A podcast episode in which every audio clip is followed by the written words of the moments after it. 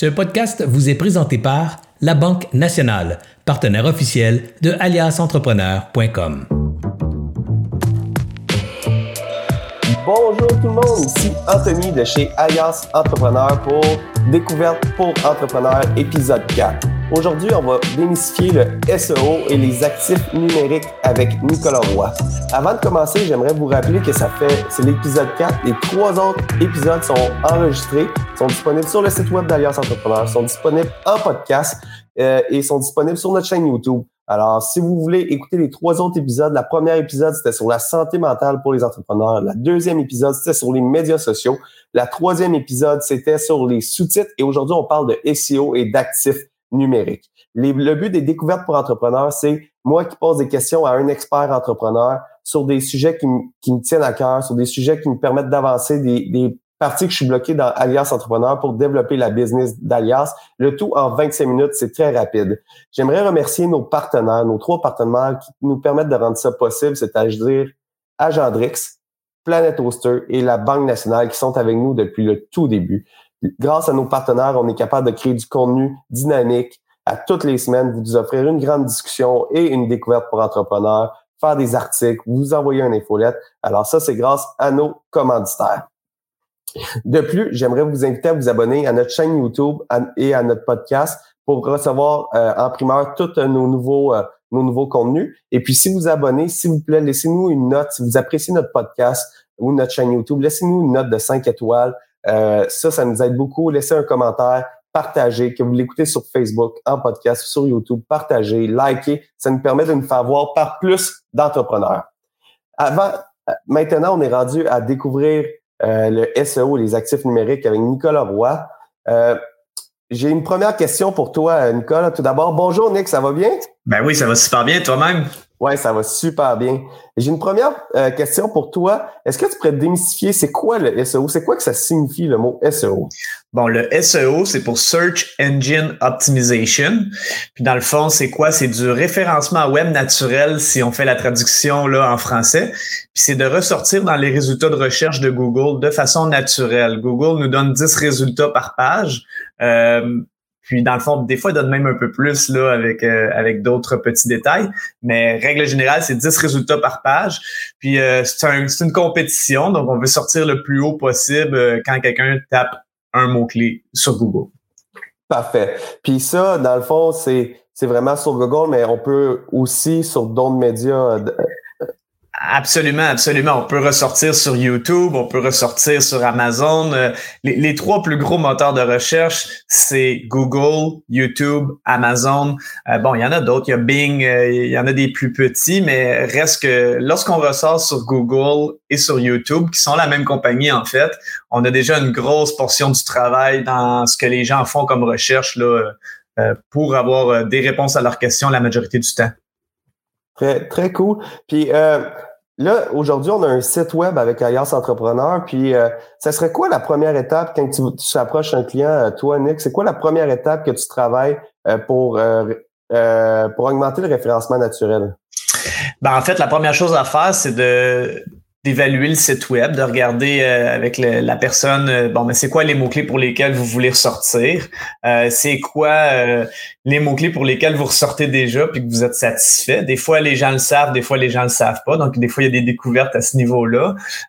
mais une fois qu'on le sait, ben là, on va vraiment cibler le mot-clé. On va pouvoir se comparer en allant voir un peu la compétition, ce qu'ils font pour avoir un peu les attentes.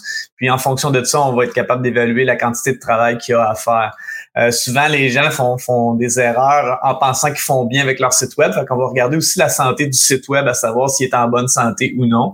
S'il est en bonne santé, c'est toujours plus facile. S'il est en moins bonne santé, des fois, on a, on a à, prendre des pas de recul avant de pouvoir avancer. Puis, fait que, comment que je fais pour déterminer si mon site est en bonne santé? Euh, ben, il y a plusieurs facteurs. Euh, premièrement, c'est euh, les erreurs les plus communes. Il y, en a plusieurs, mais une erreur commune qui arrive, c'est lorsque les gens veulent tellement sortir pour un mot-clé que en SEO, on va souvent dire cible un mot-clé par page. Si tu essaies de, d'aller plus que ça, ben, tant mieux pour toi si ça marche. Mais ce qui risque d'arriver, c'est que je vais donner un exemple avec euh, un client que j'ai eu euh, qui, lui, dans le fond, voulait sortir pour un mot-clé qui était très important dans son industrie. Le problème, c'est que toutes les pages de son site web, il essayait de sortir pour ce mot-clé-là. Puis ce qui est arrivé, c'est que en SEO, on appelle ça de la cannibalisation de mots-clés. C'est quand des pages essayent de se faire la compétition pour ressortir sur Google. Google dit bon ben c'est laquelle la page la plus pertinente pour ce mot-clé-là? Je suis pas sûr, euh, je suis mêlé, j'aime pas ça bon, ben, ce site web-là, je le ferai pas ressortir parce qu'il mélange ce site web-là. Donc, déjà là, de dire, est-ce que je suis en ordre? Est-ce que j'essaie de sortir pour toujours le même mot-clé avec plein de pages? C'est l'erreur la plus commune parce que souvent, les gens se font dire content is king, le contenu est le roi. Et donc, ils créent du contenu sur leur site web, mais le contenu vire toujours aux alentours des mêmes mots-clés. Donc là, je fais aïe, aïe, aïe, il faut que je trouve la page qui performe le mieux. Puis après ça, on va faire ce qu'on appelle en SEO du content pruning ou de l'élagage de contenu. Si on fait la, l'analogie avec les lagages avec les cèdres. Un, petit bonjour à ton ami, euh, c'était pas Anthony qui faisait ça? Anthony Damour, exact. Anthony Damour. Donc, euh, de l'élagage de contenu sur un site web, ça peut être ça. Il y a aussi des fois des gens qui vont... Mais ça, c'est moins... Là, je te fais juste une pause. Là, de l'élagage de site web, là, c'est beau, là, tu l'as mis avec euh, les, les, les cèdres, là, mais je suis pas sûr de... Là, j'ai... Là, disons que sur mon site web, là, on va dire que chez Alias, j'ai écrit 10 articles pour référencé pour la gestion d'horaire. D'ailleurs, je tiens à, mentionner, comme pour Agendrix, j'écrirais 10 articles pour Agendrix sur la gestion d'horaire, sur le logiciel, mais ils deviendraient tous en compétition. Ça, ça dépend. Quoi? Ça dépend si le mot-clé ciblé pour la page est gestion d'horaire. Sinon, est-ce qu'il y a des synonymes? Est-ce a des, des euh, ce qu'on appelle en SEO, c'est des long tail keywords, des mots-clés à traîne longue, c'est des longs mots-clés. Si c'est une question complète, le mot-clé, puis tu cibles de ressortir pour la question, mettons gestion d'horaire, c'est comment optimiser ma gestion d'horaire. Euh, ça, c'est un mot-clé. Maintenant, euh, comment euh, éviter des erreurs avec la gestion d'horaire, c'est un autre mot-clé. Si on cible la question au complet puis qu'on optimise la question au complet, c'est sûr qu'on est juste gestion d'horaire, gestion d'horaire, gestion d'horaire, gestion d'horaire. Là, on va avoir des problèmes. Mais souvent, pour éviter ça, on va y aller avec des stratégies où est-ce qu'on va prendre des mots-clés à traîne longue pour éviter la cannibalisation tout en en n'ayant pas à dire ouais mais là je, veux parler plus de mon de mon service ou de mon produit. Oui tu peux mais évite de de donne-y un angle pour éviter la cannibalisation de mots clés qui est l'erreur qui qui s'en vient de plus en plus fréquente. Il y a d'autres erreurs aussi pour la santé d'un site web comme la duplication de, de contenu. Euh, du contenu dupliqué c'est lorsque un site web le même contenu qu'un autre site web ou le même contenu qu'une autre page. Puis ça, ça arrive souvent euh, en commerce électronique. Pourquoi? Parce que, mettons, euh, si j'ai le produit que je vends dans plusieurs couleurs, dans plusieurs grandeurs, mais souvent le, commerçant va mettre la même description du produit sur toutes les pages, puis ça va peut-être être parfois des pages différentes. Google déteste ça parce que c'est du contenu dupliqué. Ou bien non, si c'est un manufacturier qui a, son site web parce qu'il fait de la vente directe sur son site web, mais en plus, il y a des, il y a des euh, des distributeurs, puis les distributeurs prennent la même description du produit, euh, ben là, c'est du contenu dupliqué aussi. Donc, en commerce électronique, le contenu dupliqué pour le SEO, euh, c'est un problème aussi là, pour la santé du site web quand on parle de santé SEO. Donc, la cannibalisation de mots-clés le, contenu dupliqué, c'est deux, il y en a plusieurs autres, mais c'est deux bons exemples de santé d'un commerce d'un site web.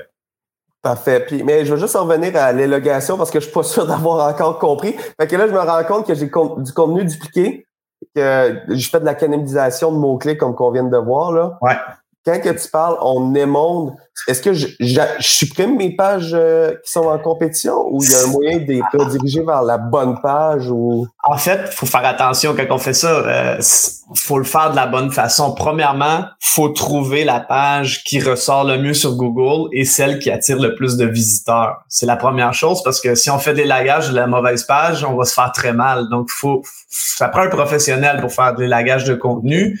Euh, si on le fait par soi-même, il faut être à l'aise avec des outils pour nous donner la rétroaction avant de prendre la décision. Mais supposons qu'on est à l'aise avec les outils puis qu'on a la bonne rétroaction, ce qu'on va habituellement faire, c'est que souvent, il y, a, du bon contenu sur les autres articles, puis c'est complémentaire, c'est qu'on peut prendre le contenu des autres articles, le mettre sur un même article pour que cet article-là devienne plus gros, donc mieux, encore plus puissant. Puis euh, les autres articles, oui, on va les enlever, mais on va faire une redirection vers le nouvel article pour éviter euh, les erreurs 404 qui sont une page introuvable. Une page introuvable, Google déteste ça. Donc, en faisant une redirection, on renvoie cette URL-là vers le l'article le plus puissant, celui qui, attirait déjà plus de personnes.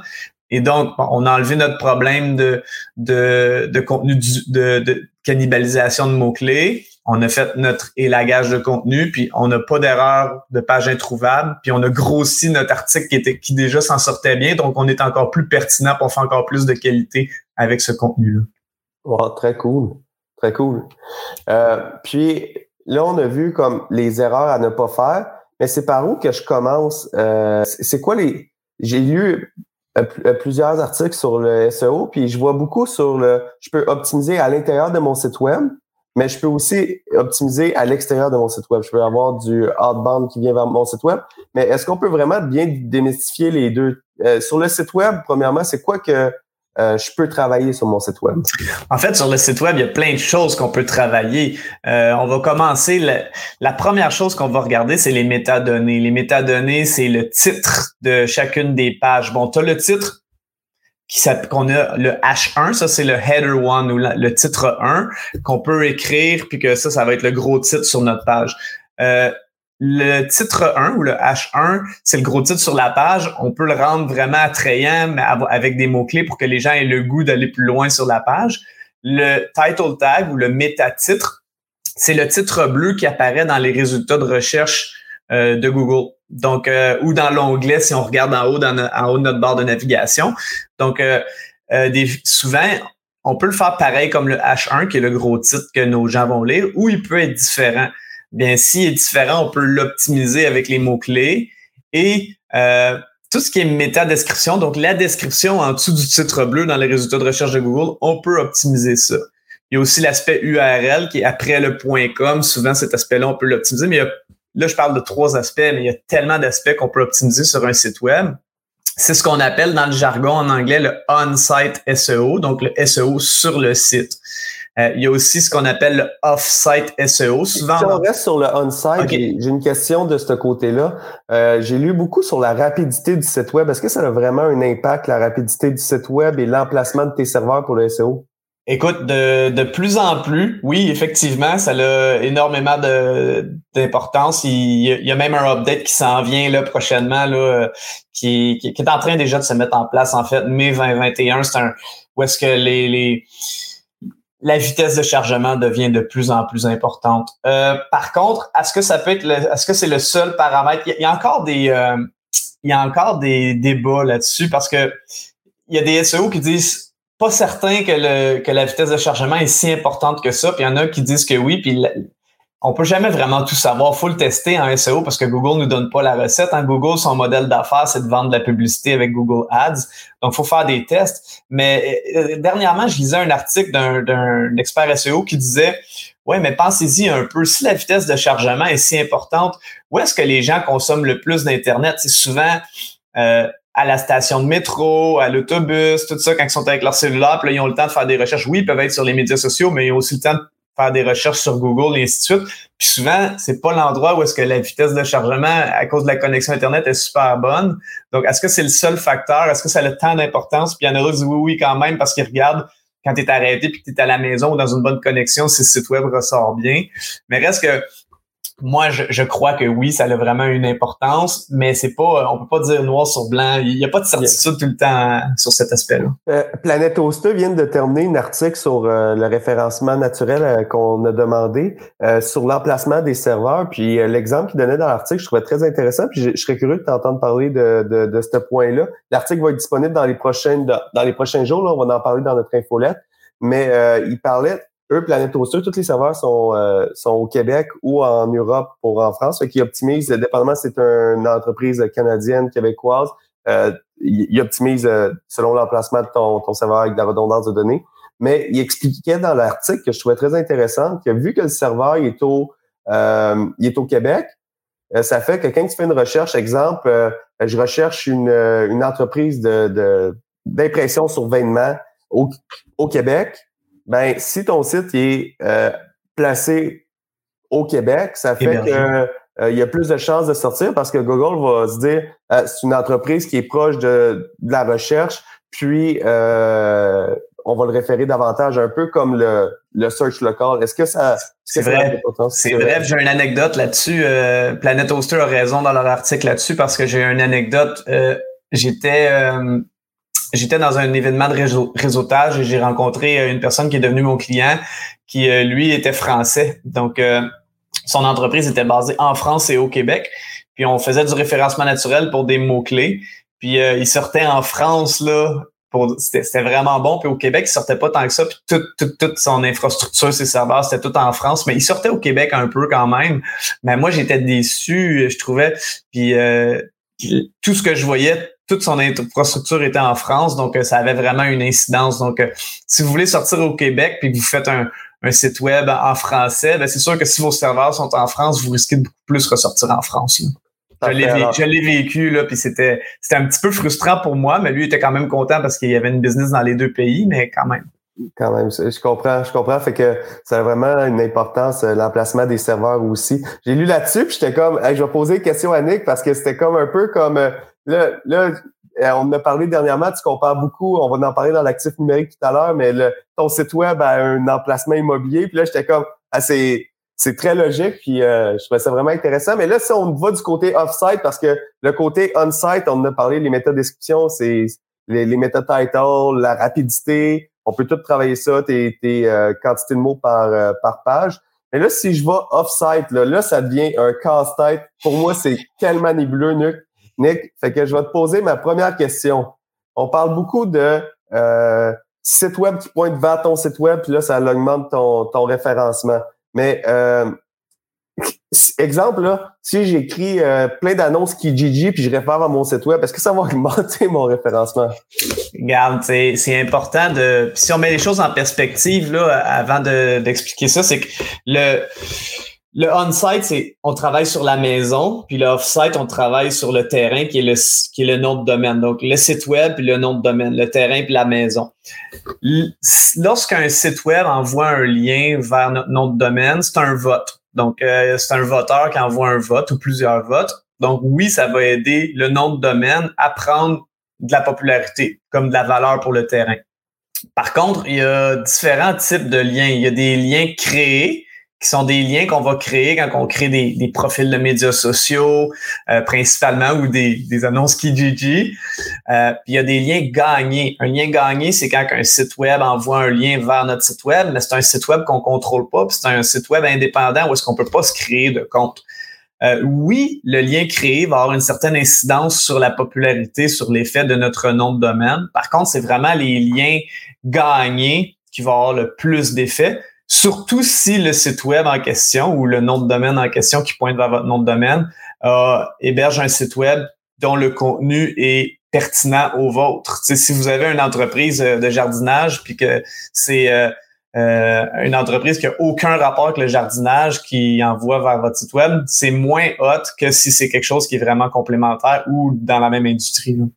Puis, euh, J'imagine a la notoriété de l'autre site qui pointe vers ton site. Exemple, tu dis c'est moins hot, mais si Radio-Canada écrit un article sur... Euh, absolument, absolument. Effectivement que là, là, ça vient des, ça vient des sites euh, de puissance. c'est sûr que les gros sites qui, eux, sont multi-sujets, comme Radio-Canada, c'est multi-sujets. Ça, c'est ou Journal de Montréal ou la presse, ou peu importe. Là, dans ce cas-là, c'est très puissant parce que c'est Google sait que ce, ce site web-là parle de tout. Donc, il n'est pas spécifique à rien, puis il est très puissant.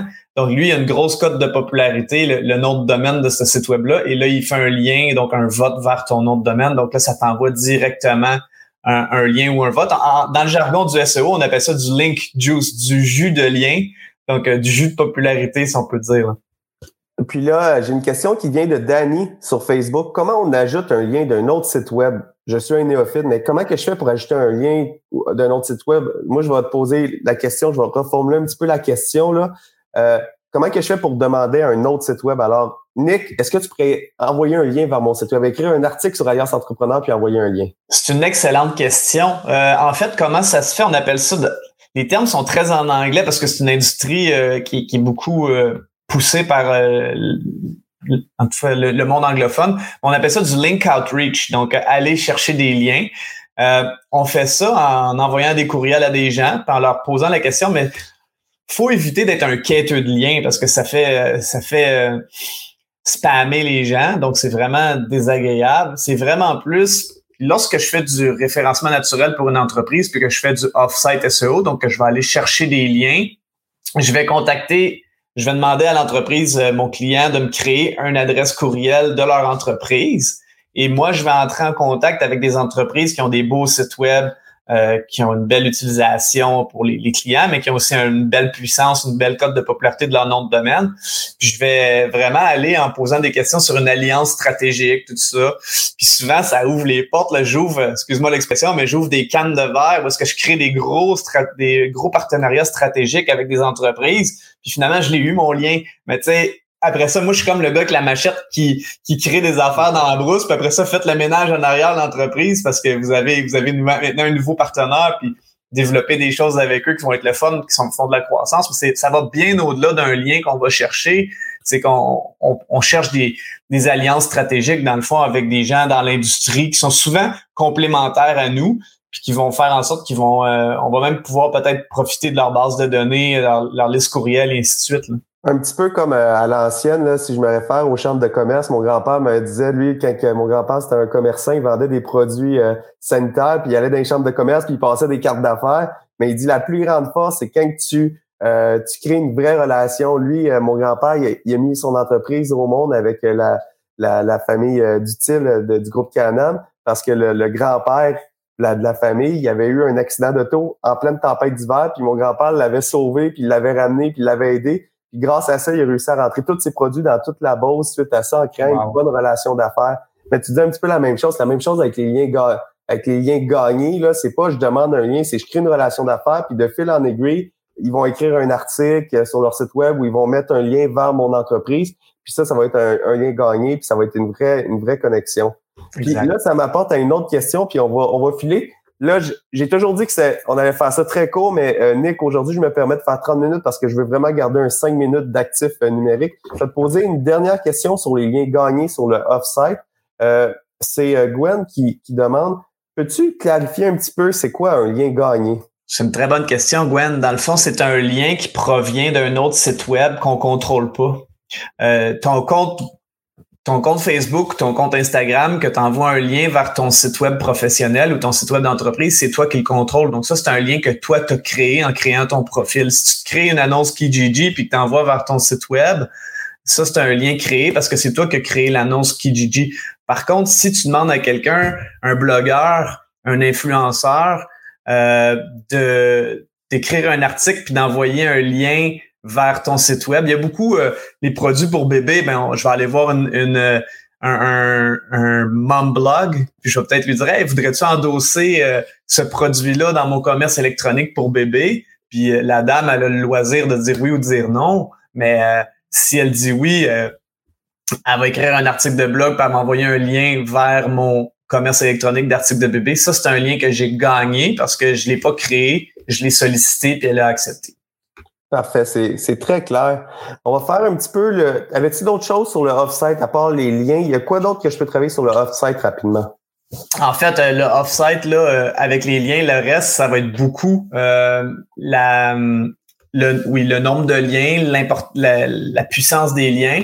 Sinon, au niveau du offsite, c'est le nombre de visiteurs qui viennent sur ton site web, ça donne de la puissance à ton nom de domaine. Puis la durée que les gens restent en moyenne sur ton site web, ça donne de la puissance à ton nom de domaine.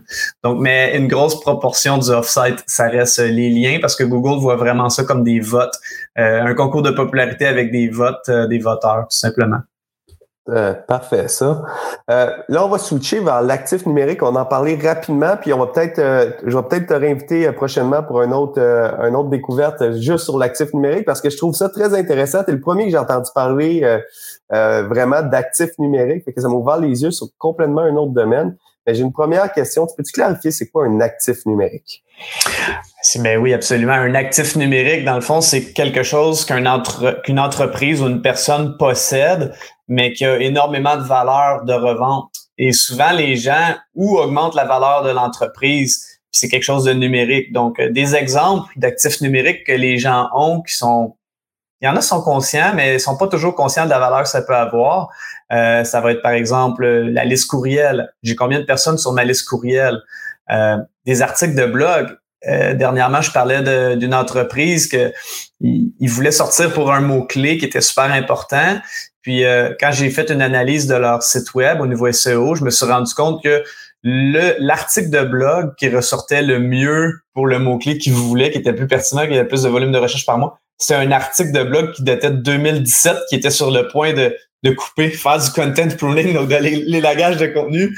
Mais là, c'était eux, c'était pas moi. Moi, je disais, non, non, faut garder ça, cet article-là, là, euh, c'est trop puissant, on va, le mettre à jour, on, va, on va le renchérir, puis on va, on va mettre une date plus récente, mais reste que on peut pas changer ça, là, c'est trop bon, on continue, puis on bâtit là-dessus. Donc ça, c'était un actif numérique. Il y en a plusieurs autres, ça peut être des vidéos, ça peut être plein de trucs, des séquences courriels automatisées, donc des automations. Il y, a, vraiment plein de possibilités. Même ton nom de domaine, tu peux le vendre séparément de ton, ton commerce électronique. Ton commerce électronique comme tel, s'il fait des revenus, en soi, c'est un actif numérique, mais tu peux vendre aussi indépendamment le nom de domaine, puis, ben, le commerce, c'est sûr qu'il vient avec, mais mettons que la personne elle voudrait juste vendre le nom de domaine qui est tellement puissant en termes de en termes de, de code de popularité parce qu'il y a eu beaucoup de liens gagnés. Euh, tu pourrais vendre un nom de domaine à un bon prix. Puis il y en a qui disent Ah, des fois, je vois des prix sur euh, GoDaddy qui ont aucun bon sens. Euh, majorité du temps, c'est vrai que ça n'a aucun bon sens, mais des fois, il y a des, il y a des mots, il y a des noms de domaine que je regarde la personne, puis je peux dire, ouais, ça, n'importe quel site web que tu vas accrocher à ce nom de domaine-là, il va sortir sur Google ou il va avoir beaucoup de chances de sortir sur Google parce qu'il est déjà très solide. C'est un, c'est un, un nom de domaine usagé qui, a, qui a beaucoup de valeur. Là mais tu parles beaucoup de Google pour l'actif numérique. Est-ce que là, je commence en entreprise euh, avec Alias, on a mis beaucoup, beaucoup d'investissement, de temps euh, sur les médias sociaux pour augmenter notre nombre d'abonnés. Est-ce que ça, c'est aussi un actif numérique ou c'est plus un actif loué? Eh, c'est une très, très bonne question. En fait, euh, le, le groupe Facebook ou le compte Facebook, c'est quelque chose de loué parce qu'on le contrôle pas, on le possède pas. En fait, oui, c'est notre groupe à nous, mais du jour au lendemain, Google peut fermer ta page, peut fermer ton groupe. Donc, euh, évidemment que euh, tu veux le plus rapidement possible envoyer les gens de ton groupe sur une liste courriel, est-ce que là, au moins tu possèdes et tu contrôles ta liste courriel. Euh, c'est le fun parce qu'il y a beaucoup d'interactions sur les médias sociaux et j'adore les médias sociaux. par contre, pour un pour un commerçant, pour un entrepreneur, pour une entreprise, euh, évidemment que de se fier juste à ça, c'est vraiment c'est vraiment risqué. D'ailleurs, euh, il y a peut-être un an ou deux, j'avais vu une influenceur qui gagnait sa vie sur Instagram puis qu'elle s'était fait fermer son compte pour x raison. Elle pleurait toutes les larmes de sa vie sur YouTube. Puis elle avait genre euh, cinq personnes sur YouTube parce qu'elle avait tout misé sur euh, sur Instagram. Mais ça, c'est un bon exemple de quelqu'un qui avait bâti son entreprise sur quelque chose qu'elle ne possédait pas puis qu'elle ne contrôlait pas à 100%. C'est-à-dire que oui, elle possède jusqu'à temps que la compagnie décide de fermer son compte. Donc, c'est la même chose.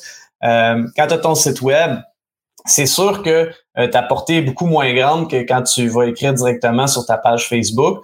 Par contre, euh, quand si tu ben ça un article de blog par exemple a une très belle durée de vie, puis Google peut continuer à le ressortir euh, surtout si c'est du contenu evergreen, c'est-à-dire un contenu qui est durable dans le temps. Tu réponds à une question, puis même si l'actualité change, euh, la réponse risque d'être pas mal sensiblement toujours la même. C'est là vraiment la différence, c'est que si si j'investis du temps sur Facebook, il faut que rapidement j'aille capturer une adresse courriel ou je l'amène vers un autre média pour être capable de, de le reach out, le, customer, pendant plusieurs temps. Tandis que mes articles que j'écris, euh, la, avant de me faire découvrir, c'est plus long, avant que mon site gagne en autorité, mais euh, quand on parle d'actifs numériques, dans le temps, la journée que je vais vouloir vendre mon entreprise, si mon entreprise, aussitôt qu'on tape, on prend encore une entreprise de vente de vêtements, mais si je tape, ou je vais prendre d'Alliance Entrepreneur, si je tape n'importe quelle question pour entrepreneur, incorporation, c'est toujours le site d'Alliance Entrepreneur qui sort, euh, ça a une valeur pour un, achat potentiel. En fait, quand, quand j'ai quelques clients qui ont vendu leur, leur, entreprise, dont des commerces électroniques, puis une des premières questions qui se faisait poser par le, courtier en, vente d'entreprise ou en vente de commerce électronique, c'était quelle est la, la, provenance euh, de vos, de vos visiteurs sur le site web. Puis euh, lorsque la, il y avait une bonne proportion qui provenait de, de Google organique, donc de naturel, qui est le SEO, euh, immédiatement, l'entreprise prenait de la valeur parce que on disait c'est très rassurant pour un acheteur qui achète une entreprise, un commerce électronique, de savoir que euh, il y a peut-être un 60% des visiteurs du site web viennent en, trouvant par Google. Puis si on a des bons mécanismes pour ensuite les faire entrer dans la, dans la base de données courriel, euh, ben là, wow, c'est vraiment intéressant. Donc, c'est sûr que d'avoir une belle infrastructure où est-ce qu'on a nos actifs numériques qu'on contrôle puis qu'on possède, ça fait toute la différence. Oui, pour la monétisation, donc la rentabilité à court terme, mais aussi pour la valeur de revente parce que oui, on vend un produit et un service, mais à un moment donné, l'entreprise devient elle aussi un produit à vendre tôt ou tard si on a bien fait notre travail euh, à ce niveau-là. Je comprends très bien, euh, Nick. Euh, c'est que, puis historiquement, je crois, tu sais, si on, regarde qu'est-ce qu'on a parlé, le bâtir sa, sa, réputation avec le SEO, ça prend un certain temps. Fait qu'il faut commencer rapidement, il faut créer du beau contenu, il faut créer du bon contenu qui est référencé, ça prend un certain temps. Mais la compétition qui va vouloir rattraper qu'est-ce que tu as fait, ça prend un plus grand temps. Tandis que sur les médias sociaux, j'ouvre un compte, je peux devenir populaire quand même rapidement mais c'est un actif qui est loué. Alors, c'est important d'avoir un bon marketing mix, de, voir où est-ce que tes clients proviennent, mais euh, rapidement écrire des bons articles, être référé, euh, ça va augmenter la valeur de ton entreprise euh, dans le temps. C'est ça qu'on vient de voir. Exactement. Ben, les médias sociaux vont servir souvent à amener les gens vers nos actifs numériques. Donc, c'est des entonnoirs. Mais si une personne écrit tout son contenu sur des médias sociaux sans le mettre sur son site web en disant de toute façon les gens vont pas sur mon site web, ils vont directement. C'est vrai que de quitter les médias sociaux pour aller sur un site web, c'est un point de friction, c'est vrai.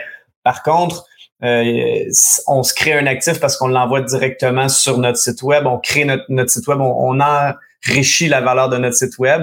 Donc oui, on perd un peu que le point de friction de quitter les médias sociaux. Par contre, on enrichit la valeur de nos actifs numériques. C'était très pertinent, Nick. On vient de dépasser les 30 minutes. J'ai comme objectif de le faire en 25 minutes. J'ai encore échoué 4 en 4. Mais j'ai trouvé ça vraiment pertinent. Je vais te réinviter pour qu'on aille encore plus en profondeur dans ce sujet-là. Euh, puis, on avait tourné une formation à bêta sur le SEO qui va devenir sur le site web dans les prochaines semaines. Alors, restez à l'affût, euh, ceux qui nous écoutent. Il va y avoir une formation SEO bêta qui va être sur le site web d'Alliance Entrepreneur. Si je peux me permettre d'inviter les gens à venir voir mon podcast à moi aussi, Commerce électronique et actifs numériques avec Nicolas Roy. Ça va me faire plaisir euh, si vous venez voir ça. Un très bon podcast d'ailleurs, je l'écoute euh, semaine après semaine. Super, merci beaucoup Anthony. Merci Nick. Alors pour tous ceux qui sont là, qui nous écoutent, euh, la semaine prochaine, nous recevons Guillaume Barrel. Euh, on va parler de copywriting et de branding avec lui. Euh, ça va être une discussion qu'on va essayer de faire encore entre 25 et 30 minutes. je vous rappelle que toutes nos discussions sont sur YouTube, sont sur nos chaînes podcast, sur toutes les grandes plateformes. Et, ils sont aussi sur le site web d'Alliance Entrepreneur. On a plus de 200 vidéos sur le site web, plus de 150 articles écrits. Euh, on a énormément de contenu accessible gratuitement grâce à nos partenaires que je répète, la Banque nationale, Agendrix et Planet Oster. Euh, je vous remercie d'avoir été présent. Euh, et puis, nous, on se dit à la semaine prochaine. Bonne fin de journée.